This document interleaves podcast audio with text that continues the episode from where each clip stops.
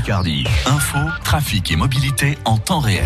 Une journée à nouveau sous la grisaille en Picardie avec euh, des températures ce matin comprises entre 10 et 12 degrés. On aura cet après-midi des, des, températures aux alentours de 16 degrés. Marie-Gaëtane compte bientôt Internet en très haut débit pour 7 villages du Vimeux et de la baie de Somme. Dans le courant de l'année prochaine, la fibre optique arrive à Quesnoy-le-Montant, Arrêt, Caon, Franc-le, Mons-Boubert, Mianet et Seigneville. Un nœud de raccordement optique va être installé ce matin à Quesnoy-le-Montant et ça va changer la vie des 200 habitants de Caon. Pour le maire Yves Hautefeuille, la fracture numérique, c'est l'enfer au quotidien. C'est pas brillant au niveau coup de fil, hein, parce que pour téléphoner, je suis obligé de monter à l'échelle. Hein. Je me compare un petit peu au village de montagne. Hein. On irait plus vite à m'écrire que me téléphoner avec le portable. Pour Internet, ben, ça rame. Ça prend énormément de temps et ça marche quand ça veut. On a des permanences euh, qui ne sont pas tous les jours et le peu que ça ne marche pas le jour de votre permanence, on n'a plus qu'à attendre. Ça pose un problème pour le développement de la commune? Ben, ça risque d'en poser un dans la mesure où notre village est très axé sur le tourisme, puisque nous n'avons pas moins de 22 structures de tourisme qui ont vraiment besoin d'un service adéquat euh, sur la commune. Ça, ça, va être la révolution, vous, l'arrivée de la oui, fibre ça va être La révolution, je la compare un petit peu à ce qui s'est passé dans la commune. 1884, c'était l'arrivée du premier train à locomotive. 1928, l'électricité. 1968, c'était l'eau potable. Et là, aujourd'hui, bah, c'est le numérique. Yves Hautefeuille, le maire de Caon, au téléphone France Bleu Picardie d'Élodie Touché. Et nous reviendrons sur le déploiement de la fibre optique dans le département tout à l'heure à 8h10 avec Philippe Varlet.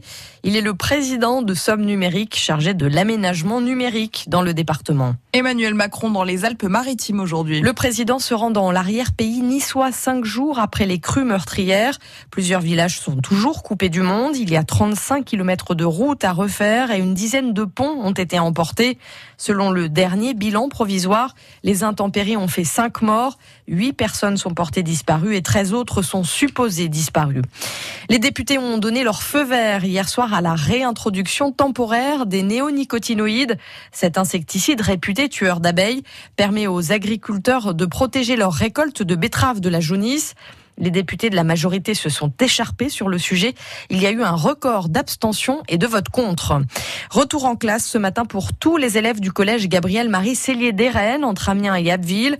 La cantine ne rouvre que demain.